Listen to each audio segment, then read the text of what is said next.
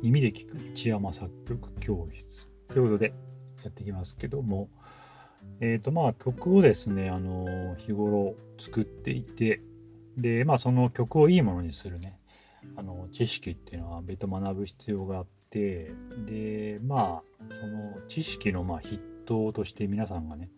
あのすぐイメージできるのは、まあ、音楽理論とかだったりすると思うんですけど、で、あのまあ確かに理論って、その音をね、あの理論的な観点で組み立てられるようになるんで、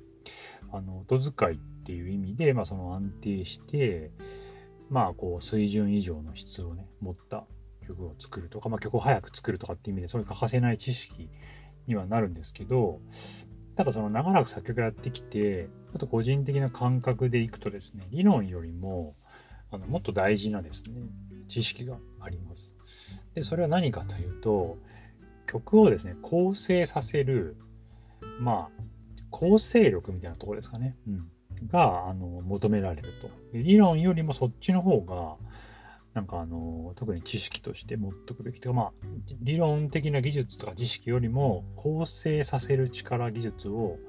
まあ、よりね、持つ方が、まあ、いい曲を作るのにより、えー、まあ、効果があるというか、そちらの方をより学ぶべきっていうね、えー、ところですね。で、まあ、私の中では作曲のレベル、作曲力、作曲ができる力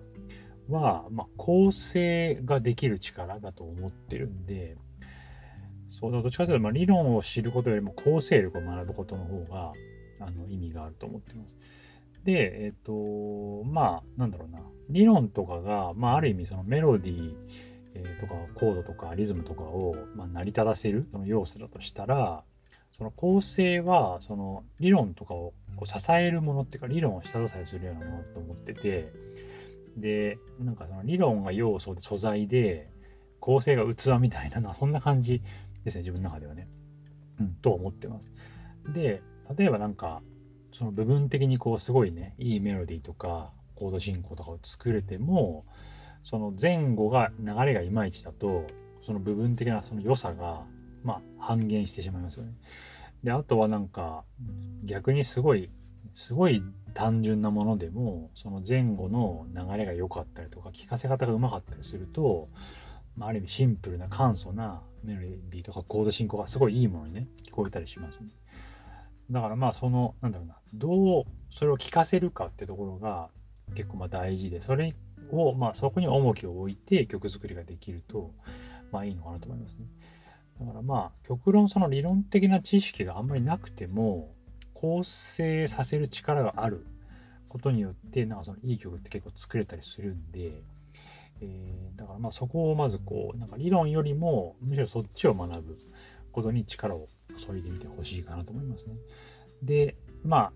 じゃあそれを実際どう学ぶかっていう話があるんですけど、でそれは再三いろんなとこで言ってるように、まあ、曲分析ですね。曲分析をすると、まあ、その構成力っていうのは身につけることが、まあ、できます。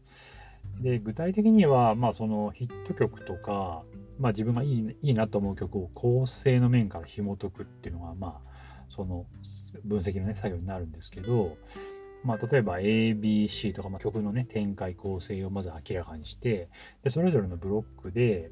まあ、どんなことが行われてるかっていうのを、まあ、曲分析によって確認すると。で、えっ、と、まあ、曲の冒頭から、まあ、AB サビであれば、サビに向かってね、盛り上がっていくんで、まあ、どういう流れでそこの盛り上がりに、まあ、曲が達していくかってとこですね。でその展開が、まあ、どんな感じの展開の、まあ、組み立てになってるかと。で、そこのメロディーとかコードとかリズムが、まあ、どう、なんかその配置されてるかとか、どう組み立てられてるか。そうでそれを構成面で紐解くっていうのはね、まあ、あの、その分析の作業になってきますね。で、例えばまあ A メロのメロディーは、なんか単調な、こう、なんかね、簡素なリズムだったんだけど、B メロ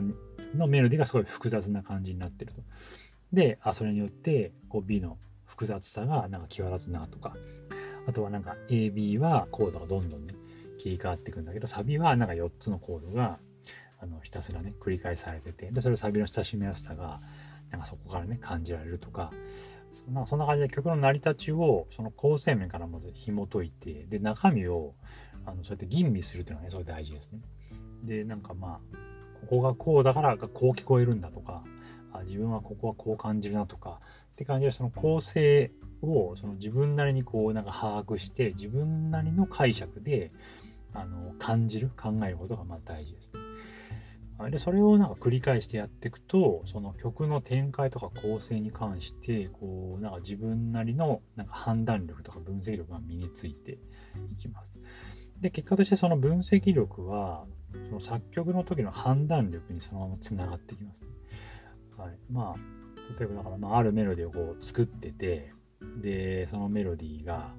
なんかこうちょっとこうなんかいまいちかなって感じる時に、まあ、この直前の流れがこうだからあじゃあここはもっとこうすべきなんじゃないかとかその構成面からそのメロディーをどう組み立てるべきかっていうのがなんか判断がねできるようになってきます、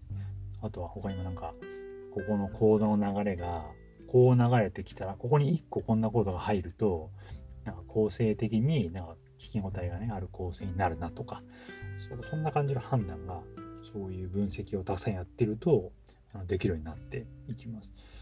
そうだからなんかその分析を、まあ、たくさんやってその構成的な観点で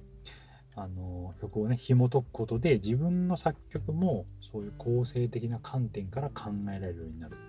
みたいな感じですね。でその構成って結局答えがないのでここうこうすべしみたいなそう明確な答えがないんで、まあ、自分なりにそのいろんな曲を分析して自分なりにその内容を吟味して解釈して把握する、えー、必要がねありますね。だからまあつまりは、まあ、いろんな曲をまあ分析するといろんな曲をその構成面からこう深くね考えてで吟味してでその深くね分析をするというのがねまず大事です、ね。そこから、えっと、いろんな曲でそれをやると。でやるとそのいろんな曲のいろんな構成がいろんな、えー、パターンがね自分なりにあの確認できるようになりますんでそれによってそのいろんなその構成の、まあ、吟味が自分なりにできるようになると。